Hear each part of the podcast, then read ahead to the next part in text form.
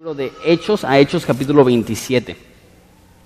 Hechos 27. Queremos aprovechar también para darle la bienvenida a aquellos que están viendo por televisión, que están viendo eh, por internet, ya sea en vivo o archivado en la página web. Eh, y nada más les comento un poco acerca del plan que tenemos para el próximo año eh, y feria de estudios. Terminamos el libro de Hechos. A finales de este mes nos quedan, aparte de esta semana, dos semanas más. Terminamos el libro de Hechos y vamos a tener una serie corta en el libro de Éxodo. No vamos a estudiar todo el libro de Éxodo verso a verso, sino que vamos a tomar Éxodo 33 y 34 para que empiecen a, estudiar esos versículos. Es un capítulo y medio que vamos a estar viendo por cuatro semanas. Es fascinante eh, ese pasaje porque eh, vemos eh, que el pueblo peca y Dios le dice al pueblo, no los voy a acompañar a la tierra prometida. Y Moisés habla con Dios y le dice, no nos permitas ir a la tierra prometida si tu presencia no va, necesitamos que nos acompañes. Y de repente hay una interacción en la cual Dios demuestra su gloria a Moisés y Moisés adora a Dios. Entonces va a ser una serie de cuatro semanas acerca de la oración y va a ser de muchísima, pero muchísima bendición para cada uno de ustedes. Eso va a ser en el verano, eso va a ser junio y julio. Después en agosto vamos a empezar una serie en el libro de Esdras. Esdras está bien complicado. Yo creo que de todos los libros que he enseñado en Horizonte, este, Habacuc también estuvo bastante complicado, pero ese y Habacuc son los más difíciles. Para que se den una idea, hay un divorcio nacional. Todas las personas se divorcian de una.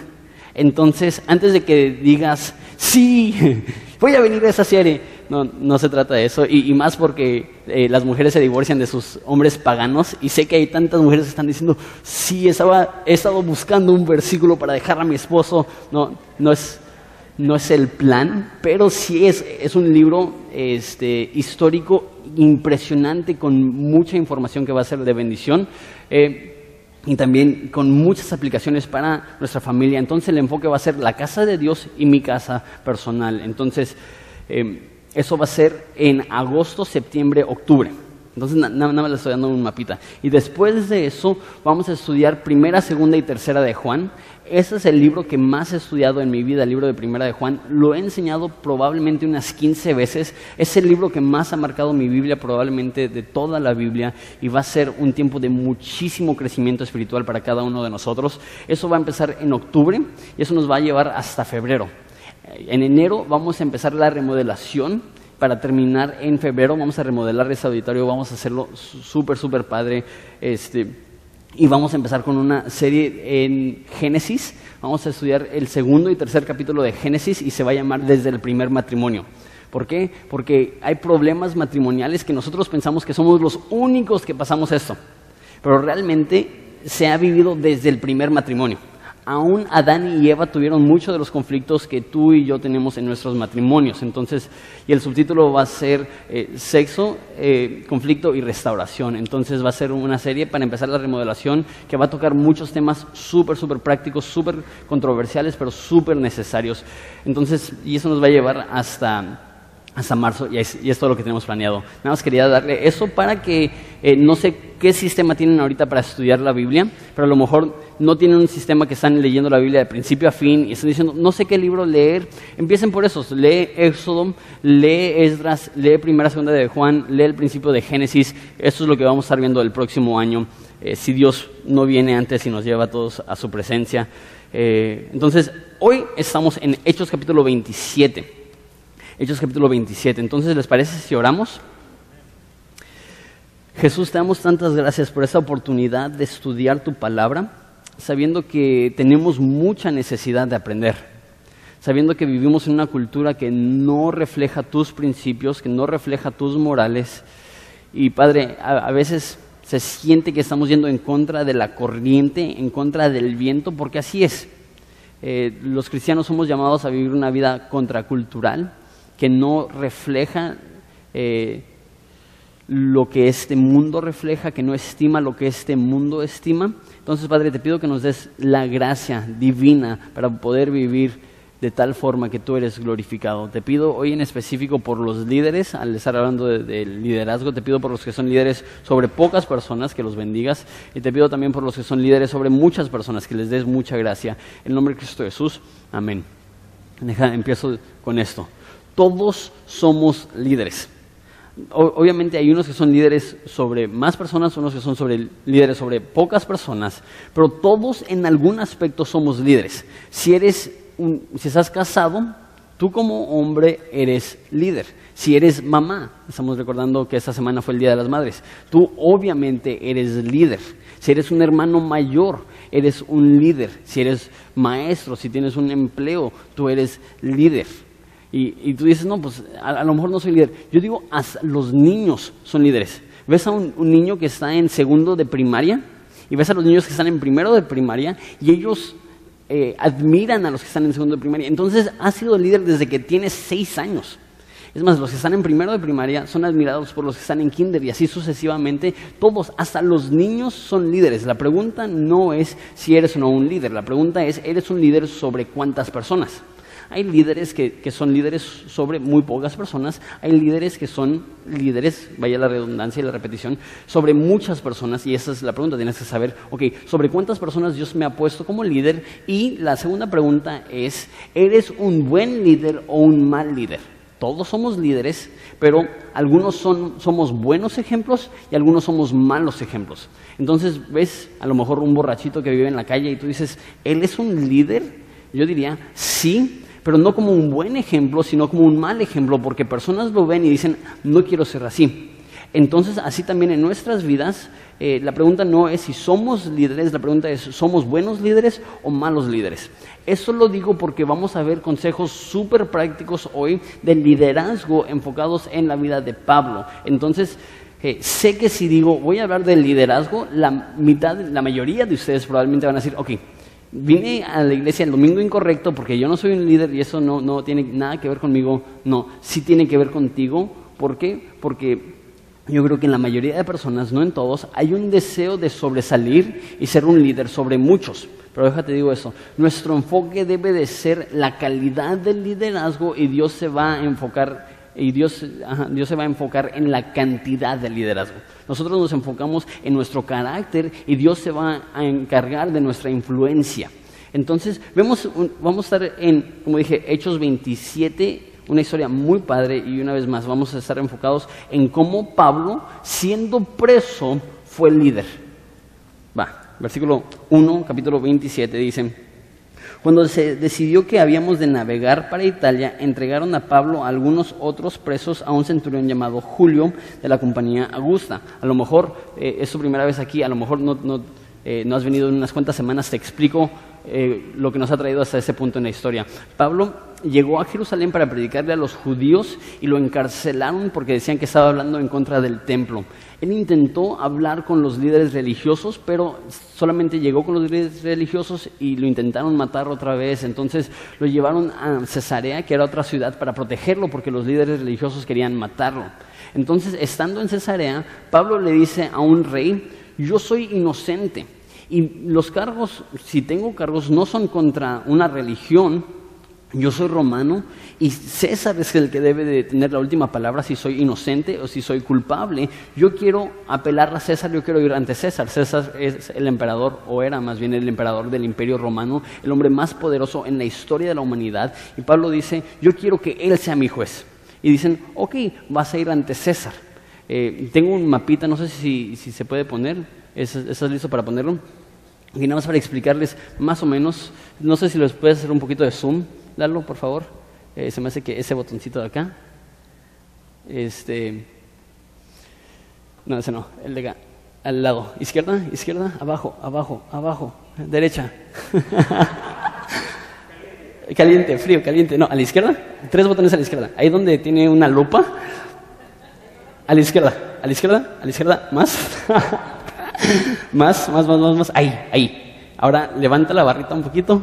Ahí está, perfecto. Gracias. Ok, entonces. ok, entonces aquí está en Cesarea, para que se den una idea de Cesarea a ese Jerusalén. Tienen que llegar hasta Roma. Ahí es donde está el César. Entonces deciden salir y vamos a ver el transcurso, cómo van a navegar por toda esta zona, se van a atorar aquí y aquí en estas líneas todas raras va a ser donde este, se encontraron con una tormenta. Entonces, eso es más o menos lo que vamos a ver. Eh, te voy a estar pidiendo, Lalo, que regreses a este mapa, eh, pero ahorita no, ahorita vamos a continuar con la historia. Nada más para darles una idea de qué es lo que está pasando. Pablo está preso y lo van a llevar a Roma para que tenga un juicio con el emperador romano. Ok, ahora sí, gracias, Lalo. Y embarcamos en una nave adramitena, esa es de eh, Adramitia, que es una ciudad, nada más. hay nunca había tenido un sermón donde tenía que ver tantas definiciones de palabras, porque hay tantas palabras aquí que tienen que ver con navegación y eso. Entonces hay muchísimas palabras que a menos de que te dediques a, navegar o que tu hobby es, son los veleros o algo así, no vas a entender. Yo no entendí la mitad de las palabras, entonces eh, les voy a estar definiendo un poco las palabras. Si me equivoco, tengan un poco de gracia. Este, que iba a tocar los puertos de Asia. Zarpamos estando nosotros eh, Aristarco, estando con Macedonio, con nosotros, Aristarco Macedonio de Tesalónica. Entonces nota que dice zarpamos y que dice eh, estaba con nosotros Aristarco. Entonces está escribiendo Lucas este libro y está en primera persona diciendo nosotros zarpamos, estaba con nosotros. Entonces Pablo, aunque es un preso, no está yendo solo lo están acompañando Lucas, que probablemente era el doctor del barco, porque él era doctor y aprovecharon su profesión para eh, tenerlo en ese barco. Era un barco donde habían 276 personas, entonces era un barco bastante grande, no te imagines una lanchita, este es un, barco eh, bastante grande. Y Aristarco, Aristarco probablemente pagó como un pasajero para acompañar a Pablo y a Lucas en este viaje. Continuamos con la historia, versículo 3. Al otro día llegamos a Sidón y Julio, tratando humanamente a Pablo, le permitió que fuese a los amigos para ser atendido por ellos. Entonces, eh, aquí vemos a Julio, que es un centurión, un comandante del ejército romano, que estaba encargado de todos los presos, dice que se apiadó de Pablo y lo trató humanamente. Eso es muy interesante. ¿Por qué? Porque no era común que un centurión tratara bien a un preso. Y eso nos demuestra algo acerca de Pablo. Pablo trató con honor a esta persona. ¿Por qué? Porque de otra forma el centurión no lo hubiera tratado humanamente a él. Entonces el primer concepto en cuanto al liderazgo es, para ser un buen líder, primeramente necesitas ser un buen seguidor. Para poder ser un buen líder, necesitas saber cómo respetar la autoridad que Dios ha puesto sobre ti. Eso es lo que sucede. Y yo creo que uno de los motivos que tantos hombres batallan con el liderazgo en su familia, yo creo que el motivo que muchas veces la mujer batalla para respetar a su esposo, es que el hombre predica, respétame, respétame, respétame. Y la mujer y la familia ve su vida y ven que él no respeta a nadie. Dicen, ¿cómo podemos respetarte si tú no nos has dado un modelo a seguir, tú, tú, no nos has dado un ejemplo a seguir en cuanto al respeto. El primer paso para un liderazgo efectivo es aprender a seguir. Antes de estar en autoridad tenemos que aprender a estar bajo autoridad. Antes de esperar que la gente nos obedezca, necesitamos aprender a ser sumisos y sujetarnos a las personas que tenemos. Y todos tenemos, así como todos somos líderes, todos tenemos a personas en nuestras vidas que son líderes sobre nosotros. Véase patrón, véase eh, gobierno, véase liderazgo en la iglesia. Todos rendimos cuentas a alguien. Mi pregunta es, ¿quieres ser un buen líder? Empieza siendo un buen seguidor y eso es lo que vemos que hace Pablo. Pablo respeta la autoridad que Dios había puesto delante de él y nota que este hombre es totalmente secular, que este hombre no es cristiano y que Pablo va a estar operando en un ámbito totalmente secular. Entonces, a lo mejor tú estás aquí y tú no eres cristiano y tú dices, ah, no quería venir a la iglesia. Este domingo yo creo que va a ser útil para ti, aunque no seas cristiano. Yo creo que esas verdades van a ser aplicables a cualquier líder. Entonces, este, antes de estar en autoridad, necesitamos estar bajo autoridad. Versículo 4.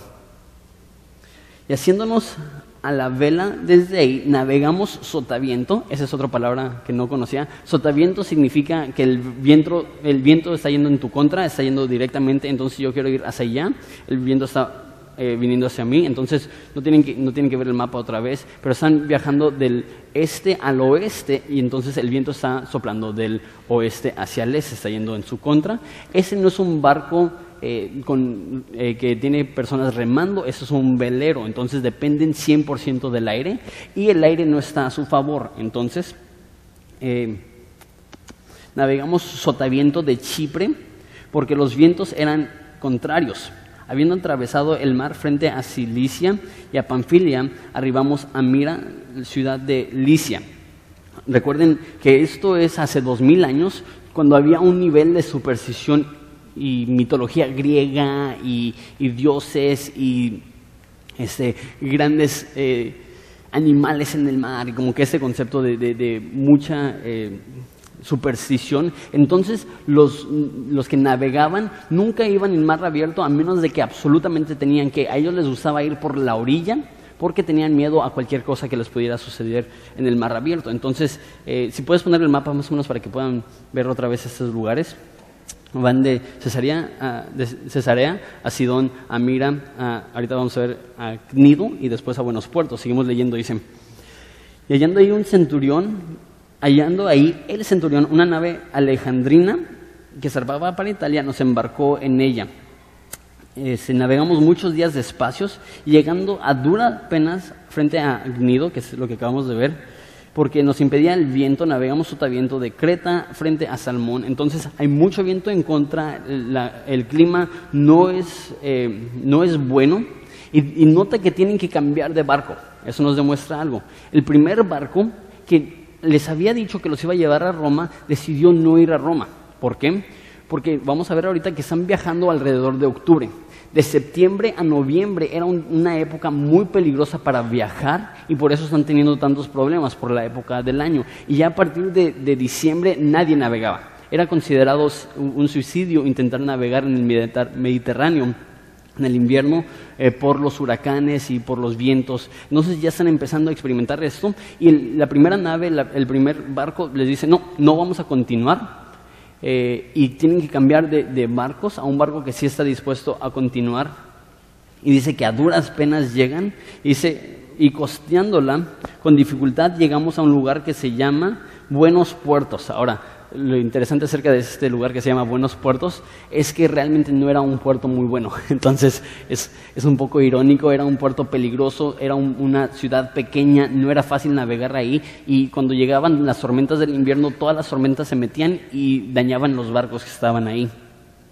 Entonces llegan a buenos puercos, puercos, a buenos puertos cerca del cual estaba la ciudad de La Sea y habiendo pasado mucho tiempo y siendo ya peligrosa la navegación por haber pasado ya el ayuno, el ayuno probablemente está hablando del día de expiación que es en octubre, como les dije, de septiembre a noviembre es muy peligroso, entonces ya está en un tiempo muy peligroso para viajar. Pablo dice, varones, veo que la navegación va a ser con perjuicio y mucha pérdida, no solamente del cargamento y de la nave, sino también de nuestras personas. Entonces, ¿qué dice Pablo? Si seguimos viajando, vamos a perder la nave, vamos a perder eh, lo que estamos llevando y vamos a perder personas. Hay gente que se va a morir si seguimos avanzando. Y a lo mejor tú dices, pero Pablo, tú eres predicador, no navegante. ¿Tú, no, ¿Tú cómo sabes estas cosas? De hecho, el libro de Segunda de Corintios se escribió antes de que haya sucedido esto. Y en el libro de Segunda de Corintios, Pablo ya había estado en tres eh, barcos que se habían hundido. E, este cuate, no creemos en la suerte, pero este cuate estaba bien salado. Si, si, si se te han hundido tres barcos, y de hecho ese es el cuarto barco que se le hunde, y él se mete a un barco, él ya está pensando, vamos a chocar. No sé cómo, pero se nos va a hundir la nave. Sería como si alguien haya, no sé, haya chocado un avión dos veces. Dice, yo he estado en dos eh, choques de avión. Tú dirías, ni de loco me subo a un avión contigo. Y eso es lo que estaba pasando con Pablo. Él, pues, obviamente no, creemos en la suerte, como dije, y no, es que estabas al lado. Sin embargo, qué chistoso que tres diferentes veces ya, se le había hundido el barco y esta va a ser su cuarta vez que se le hunde el barco. Entonces él dice, ¿saben qué? No, no soy marinero, no soy navegante, no sé mucho, aunque parece entonces ya había viajado como unos cinco mil kilómetros por mar, entonces sí tenía mucha experiencia. Eh, pero obviamente el centurión le presta más atención, le hace más caso al dueño de la nave, mira lo que dice. Pero el centurión le daba más crédito al piloto y al patrón de la nave, a lo que Pablo decía. Y eso tiene sentido. Ves a una persona que toda su vida se ha dedicado a navegar y tienes una persona que es dueño de, de una nave y ellos dicen, ¿podemos viajar? El centurión dice, Pues no le voy a escuchar al predicador, voy a escuchar a esas personas. Nota, segundo punto acerca del liderazgo, y son cuatro en total. Vamos en el número dos. Un líder no impone, sino invita. Pablo no hace un pancho, Pablo no dice, es que me tienen que escuchar, es que yo soy un siervo de Dios, es que yo soy un apóstol, es que yo soy un profeta, escúchenme por... No, dice, ese es mi consejo. Si salimos de aquí, vamos a chocar, vamos a perder vidas, vamos a perder mucho dinero. Si quieren hacerlo, ahí les va. El mejor liderazgo no es el liderazgo que se impone, sino el que se invita. De hecho, Napoleón Bonaparte, el emperador del imperio francés, hace como 200 años, hablando del liderazgo de Jesús, dice, Jesús fue el mejor líder de la historia, porque yo, Alejandro Magno, en cuanto muramos nosotros, nadie va a estar dispuesto a morir por nosotros. ¿Por qué? Porque nosotros dirigimos con la espada. Pero ahora, 1800 años después de que murió Jesús, millones estarían dispuestos a morir por él, porque él no dirigió con la espada, él dirigió con amor. Eso es un buen liderazgo. Un buen liderazgo no es a través de intimidación. Si no haces esto, entonces vas a ver. Si no haces esto, entonces te, voy a, lastimar, entonces te, voy a, hacer que pierdas esta relación, voy a hacer que pierdas su trabajo, voy a hacer que... Ese es el liderazgo de los inseguros. Eso es el liderazgo de los que no son buenos líderes. Un buen líder no tiene que imponer a través de intimidación, sino que él puede ofrecer a través de intimidad. Eso es lo que hace Pablo. Pablo no está intentando chantajear o manipularlo, simplemente dicen, tengo experiencia, si quieren seguir mi consejo, síguenlo, si no, hay ustedes. Buen liderazgo ofrece, no impone. Nos quedamos en versículo 12. Les comenté acerca de los buenos puertos que no eran tan buenos puertos. Dice, y siendo incómodo el puerto para invernar, o sea, quedarse ahí todo el invierno, y de hecho el puerto donde estaba Buenos Puertos era una ciudad pequeñita, súper pequeña, no había nada que hacer. Imagínate tipo el zorrillo. Entonces tendrían que estar ahí desde octubre hasta febrero, como cuatro meses. Entonces, imagínate estar en un lugar como el Zorrillo por como cuatro meses sin nada que hacer, en un puerto que no es muy favorable, Obviamente estaban diciendo las personas, no queremos estar aquí. Entonces, la mayoría acordó zarpar también de ahí, por si pudiesen arribar a Fenice, puerto de Creta, que mira al, eh, al, noreste y al sudeste para invernar ahí. Okay, eso está aproximadamente a 50 kilómetros de distancia, no está lejos, pero es mucho más favorable para el invierno porque no entran ahí las tormentas. Entonces la mayoría de la gente acuerda, ok, muy bien, vamos a ir mejor a, Fenicia, ¿se llamaba? Vamos a ir mejor a, Fenice eh, porque ahí es un poco más seguro. Okay, aquí va otro concepto. Esto no es uno de los cuatro puntos principales. Este es gratis. Este es el pilón. Eh, no siempre tiene la razón la mayoría. Vivimos en una cultura donde creemos en la democracia y creemos que la mayoría tienen la razón. No siempre. Hay veces en la cual la mayoría está equivocada. El trabajo de un líder es hacer no lo que hace la mayoría, sino es hacer lo que dice Dios, lo que dice la palabra, lo que dice convicción. Si tú como un líder te dejas llevar por la opinión de la mayoría, serás un líder débil. Te estás dejando llevar por la corriente en, vez de, ser un líder y ser el, el este, el, ¿cómo se llama? la punta de la lanza. Ser el primero, ser el que está tomando la iniciativa. Entonces, la mayoría no siempre tienen la razón. Entonces, acuerdan, deciden irse a este otro puerto y mira lo que sucede. Pero no mucho después, perdón, versículo 3, 13. Y soplando una brisa del sur, eso es favorable, eso es lo que querían, y pareciéndoles que ya tenían lo que deseaban, levantaron anclas y iban, e iban costeando a Creta. Pero no mucho después dio contra la nave un viento huracanado llamado el Euro, eh, el Euroclidón.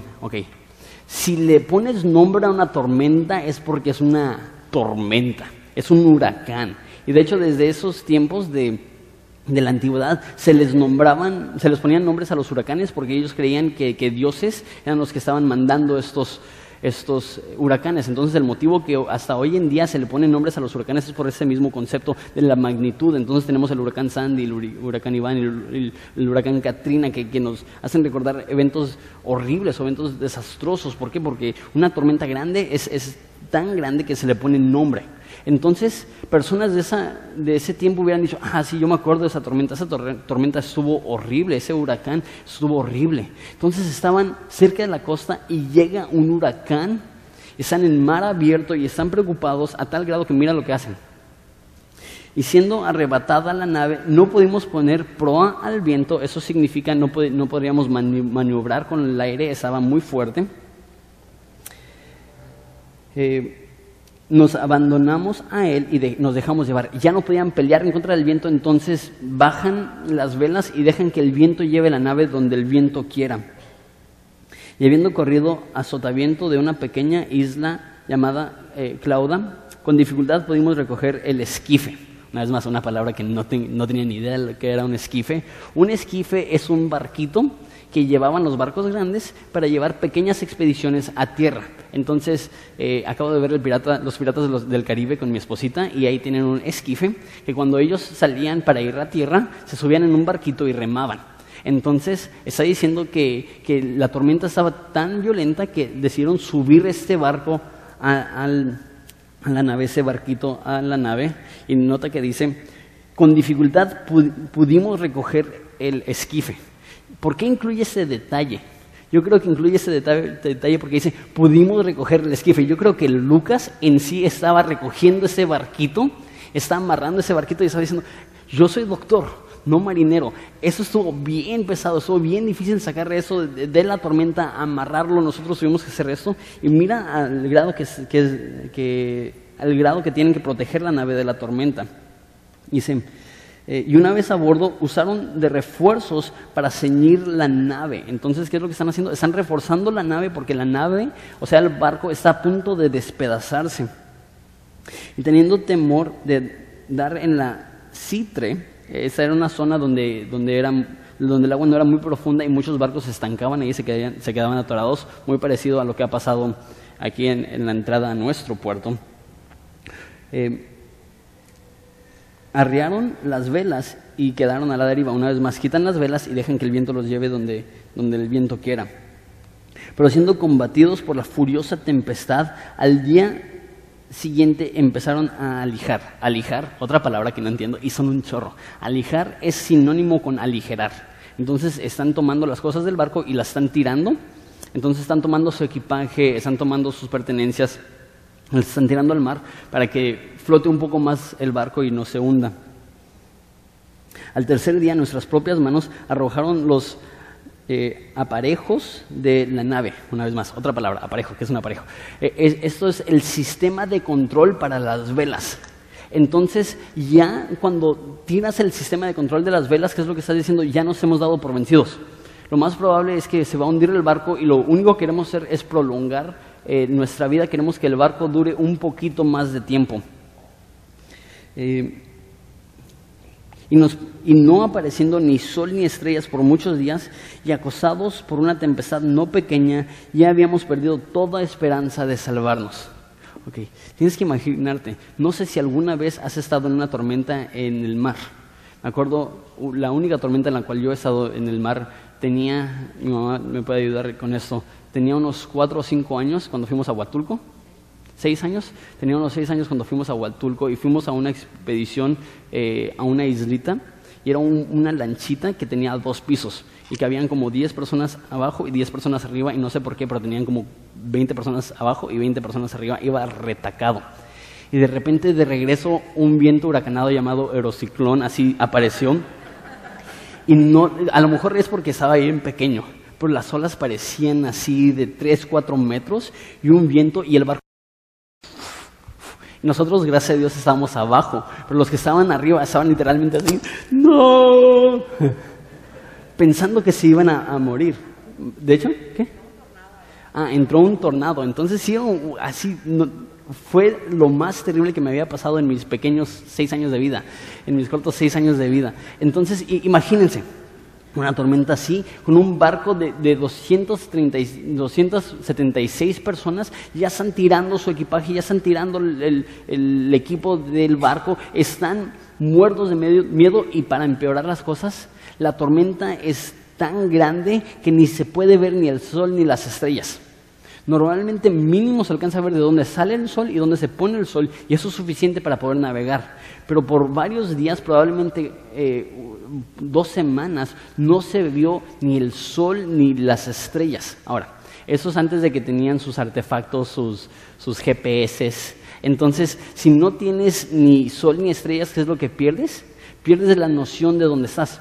Ellos no tenían ni idea de dónde estaban, estaban en perdidos, estaban perdidos en mar abierto. Estaban tipo náufrago, no sé si has visto la película. Así me lo imagino, que nada más en medio del mar, sin nada que, los pueda eh, calmar un poquito, sin nada que les pueda dar un poquito de consuelo.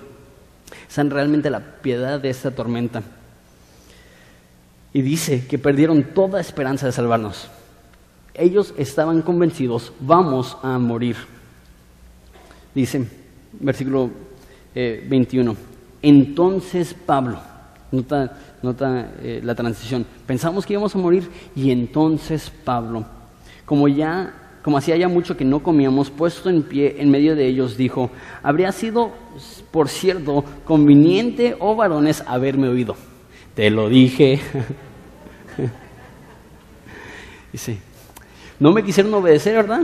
No me obedecieron y ahora miren, nos vamos a hundir y es su culpa. Si me hubieran escuchado, me encanta Pablo, me encanta su, personalidad. Él, llega y dice, se los dije.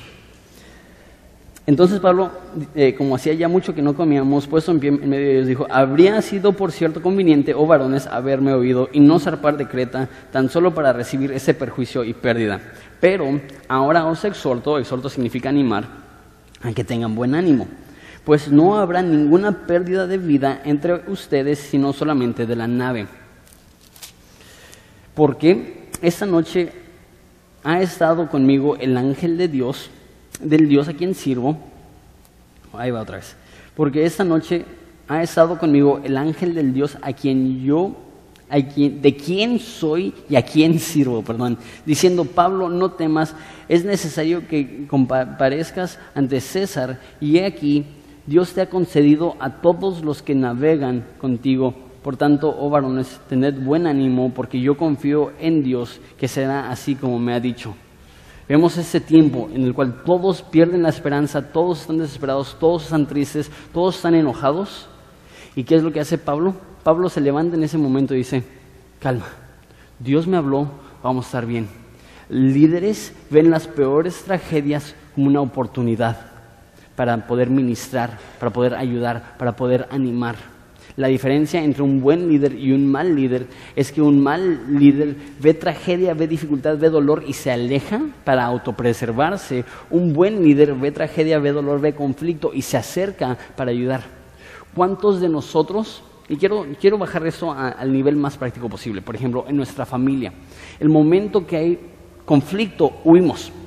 Empieza conflicto, cerramos la puerta, nos metemos al carro, nos vamos a, dar la vuelta, regresamos unas cuantas horas, nunca se resuelve el conflicto, nunca se llega a un acuerdo. ¿Por qué? Porque el momento que hay un conflicto, o cuántos de nosotros, el, momento que, empieza a haber un, un conflicto, decimos, ay, siempre es así. ¿Por qué? Y no estamos dispuestos, a lo mejor no nos vamos físicamente, pero emocionalmente nos cerramos.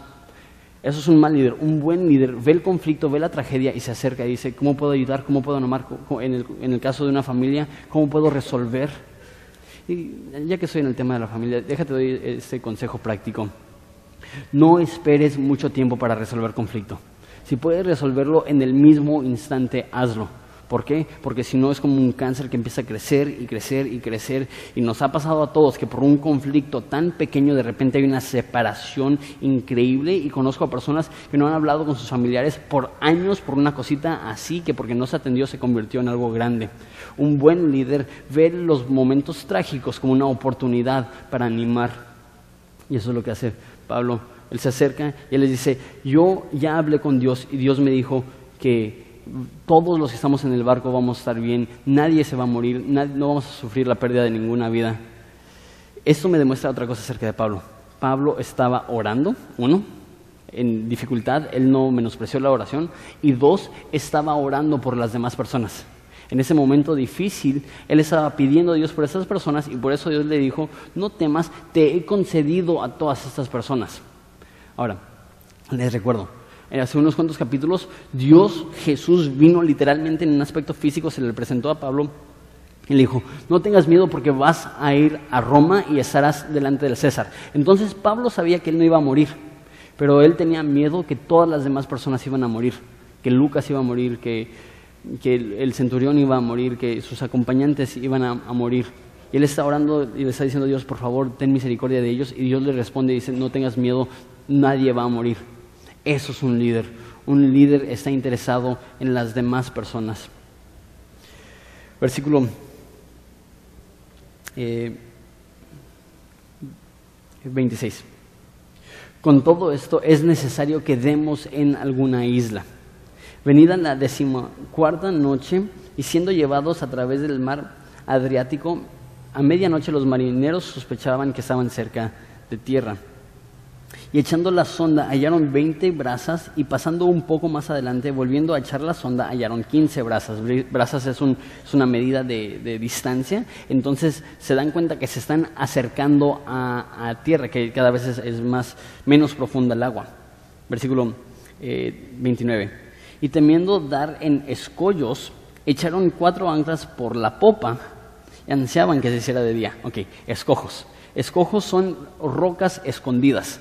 Entonces tienen miedo que al acercarse a una isla que se va a salir una piedra tipo Titanic y los va a hundir ahí a medio mar, entonces eh, sacan las anclas para ya no acercarse a esta isla porque tienen miedo una vez más de que una piedra va, a despedazar su nave.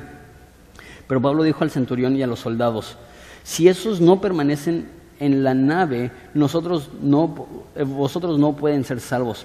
Entonces los soldados cortaron las amarras del esquife y lo dejaron perderse. Entonces, ¿qué es lo que está pasando? Eh, al parecer los soldados y el centurión querían dejar la nave, dejar a los presos para que se murieran, meterse al esquife, una vez más el barco pequeño, y ellos remar a la orilla para que ellos puedan salvar su propia vida. Pablo dice, si ustedes abandonan el barco, todos vamos a morir. ¿Cómo sabía eso? ¿Quién sabe? Y es interesante que al principio, cuando daba un consejo, nadie lo escuchó. Ahora les dice, no se vayan, sino todos vamos a morir. ¿Y qué es lo que hacen? Los soldados y el centurión lo obedecen. Ellos en vez de agarrar el barquito y remar a, la costa, a la seguridad, cortan el barco y lo dejan que se vaya al mar abierto para que nadie pueda escaparse, para que todos estuvieran juntos. De hecho, ese va a ser mi cuarto punto, que el líder está interesado en la seguridad de todos, no solamente de, los, de algún individuo. Cuando, comenzó a amanecer, Pablo exhortaba a todos que comiesen diciendo, este es el decimocuarto día que veláis y permanecéis en ayunas sin comer nada. Había comida. Entonces posiblemente estaban tan mareados eh, por 14 días de tormenta que no podían comer, que estaban guacareando, que estaban enfermos. Entonces imagínate la desesperación estar 14 días mar abierto, enfermo del estómago, en una tormenta, no sabes dónde estás. Es una desesperación terrible. Y les dice, vamos a comer. Habiendo dicho esto, tomó el pan y dio gracias a Dios en presencia de todos y partiéndolo comenzó a comer. Interesante. Esto es casi idéntico a lo que vemos en Primera de Corintios cuando dan las instrucciones de la Santa Cena de que dice que así como Jesús tomó el pan y habiendo dado gracias lo partió y dijo tomad comer. Eso es casi palabra por palabra exactamente la forma que lo dice Lucas. Entonces, al parecer, en medio de esa tragedia, Pablo les está dando la Santa Cena a esas personas. Está diciendo, les está explicando el Evangelio, está hablando acerca de Jesús, está recordando la muerte de Jesús. Entonces todos, teniendo ya mejor ánimo, comieron también. Y éramos todas las personas en la nave, 276. Y ya satisfechos, aligeraron la nave echando el trigo al mar. Lo último que se deshacen es la comida. Se deshacen de, la comida, ya saben que no, les queda mucho tiempo para que se, pierda la nave. Cortando pues las anclas, las dejaron en el mar, eh, largando también las amarras del timón, eh, izada al viento la vela de proa enfilaron hacia la playa. Básicamente lo que hacen es que cortan las anclas para eliminar más peso, este, quitan ya eh, la dirección, las amarras del timón y dejan que el, viento se lleve al barco ya por última vez hacia la orilla. Pero dando en el lugar de dos aguas, hicieron encallar la nave y la proa hincada quedó inmóvil y la popa se abría con violencia del mar. ¿Qué es lo que pasó? Lo que temían. Llegó y chocó con una piedra y se quedó atorada la nave y se está abriendo y se está metiendo el agua. Entonces, pues ya están ahí probablemente unos cuantos metros de la orilla del mar, atorados en unas piedras. ¿Y qué es lo que hacen los soldados? Entonces los soldados acordaron matar a los presos para que ninguno se fugase nadando. Entonces, la regla romana para, que, para eliminar el soborno es que si tú eras un soldado romano y estabas encargado de, un preso, si te escapaba el preso, eh, las cargas que él tenía se las pasaban a ti. Entonces, si él tenía que pasar 20 años en la cárcel y se te escapaba, ahora tú como soldado tenías que pasar 20 años en la cárcel. Y así eliminaban la posibilidad de soborno. Si alguien le decía, mira, si tú haces que, que te quedase dormido y yo me voy, te doy 10 mil pesos y así ya ninguna persona dice, no, pues si me escapas, entonces tu carga va a ir hacia mí. Y interesantemente van a Roma como presos. Lo más probable es que ellos van al Coliseo para pelear como gladiadores o para ser alimentados a los leones. Esas son personas que ya están en condena de muerte. Entonces están pensando esas personas, si ellos se escapan, nos van a echar a nosotros al Coliseo, nos van a echar a nosotros a las bestias. Más vale que los matamos desde ahorita y así ya no nos preocupamos por eso. Pero el centurión queriendo salvar a Pablo, les impidió ese intento y mandó que los, pudiesen, que los que pudiesen nadar se echasen primeros y saliesen a tierra, y los demás parte en tablas, parte en cosas de la nave, y así aconteció que todos se salvaron y saliendo, saliendo a tierra.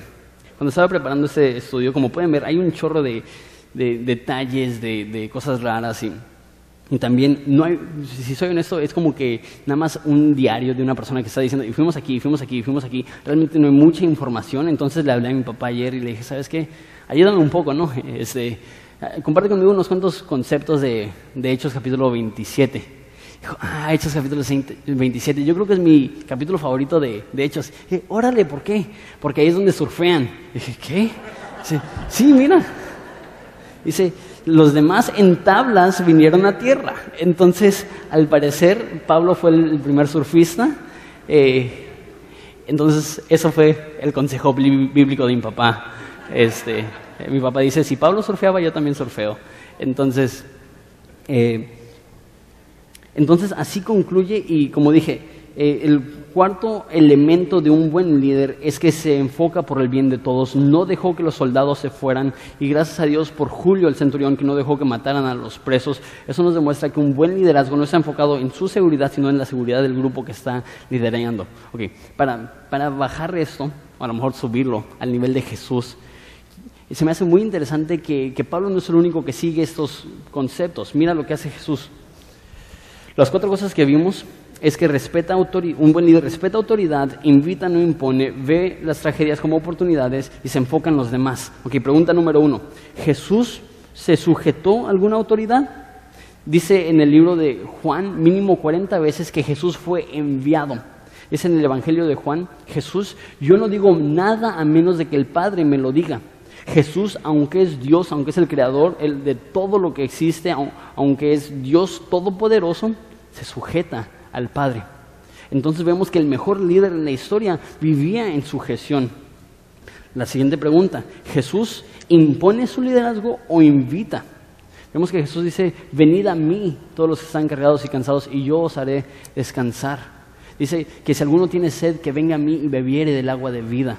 Jesús invita, Jesús no impone. Y a lo mejor tú dices, pero eso no es lo que nos has enseñado, porque lo que enseño yo es que la salvación no es un acto humano, es un acto de misericordia de Dios, que Dios nos salvó. ¿Por qué? Porque Él es un Dios bueno que decidió vernos y decir, te perdono, te salvo. Sin embargo, yo no creo que Dios salva a alguien que lo va a rechazar. Eso significa que Dios sí invita, que Dios no impone su liderazgo. Eso es increíble. Eso, eso refleja tanto del amor y la ternura de Jesús. Número tres, la mayor tragedia fue la mejor oportunidad para Jesús. Piénsalo, la cruz fue el momento más trágico. La cruz es donde aparentemente había triunfado la oscuridad y dice eh, Pedro que dimos a muerte al autor de la vida. Ese fue eh, definitivamente y por mucho el evento más devastador que ha sucedido en la historia de la humanidad. Pero ¿qué? Fue el momento más oportuno también Fue la oportunidad más grande de salvarnos a nosotros, de perdonarnos a nosotros, de rescatarnos a nosotros, de darnos una buena, una nueva vida. Jesús usó la peor tragedia y la vio como la mejor oportunidad. Y por último, Jesús estaba enfocado en los demás. Dice Jesús, yo no vine a servir, perdón, yo no vine a ser servido, sino a servir y dar mi vida en rescate por muchos. Jesús vino y no se enfocó en sí mismo, se enfocó en nosotros. Este es el mejor líder de la historia, Jesucristo. Este es un buen líder, Pablo. ¿Cuáles son las áreas en las cuales Dios te ha dado cierto nivel de liderazgo y cómo puedes implementar estas cosas? ¿Cómo puedes ser humilde y ser sumiso? ¿Cómo puedes eh, invitar y no imponer eh, tu liderazgo? ¿Cómo, puedes encontrar oportunidad donde los demás solamente ven tragedias? ¿Y cómo te puedes enfocar en las demás personas? Porque sabes qué, como dije, vivimos en un mundo donde Jesús dice que los líderes quieren apoderarse de ti. Vivimos en una cultura donde el liderazgo no es visto como una posición para ayudar, sino como una posición para aprovecharse de las más personas. Ser cristiano es ir en contra de, esa noción y decir, si Dios me pone en un puesto de autoridad, es con el único motivo de exaltarle a Él, de glorificarle a Él y de ayudarle a las demás personas. Entonces, considéralo. ¿Dónde te ha puesto Dios? ¿Cómo puedes hacer que tu luz brille para que las personas vean tus buenas obras y glorifiquen a tu Padre que está en los cielos? Espera si nos ponemos de pie y lloramos.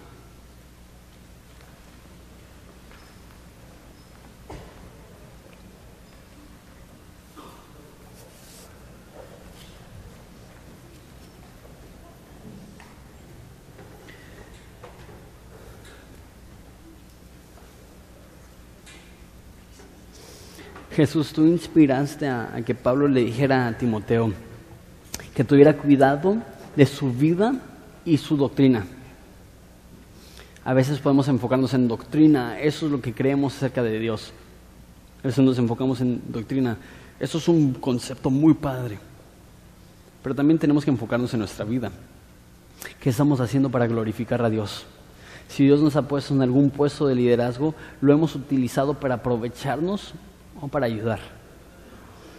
Jesús, te pido por los que son líderes sobre poco, que puedan ser fieles a ti, que puedan tener un carácter que te glorifica. Y te, te pido por los que has puesto sobre muchos, eh, eh, gente empresarial, eh, gente con liderazgo aún dentro de esta iglesia.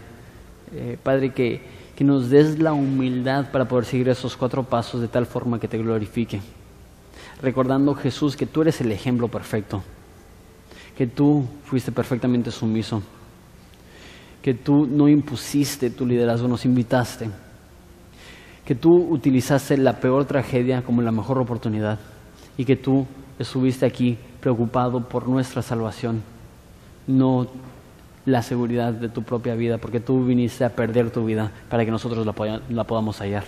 Te amamos Jesús, te amamos santas gracias. Es en tu nombre precioso que pedimos esto. Amén.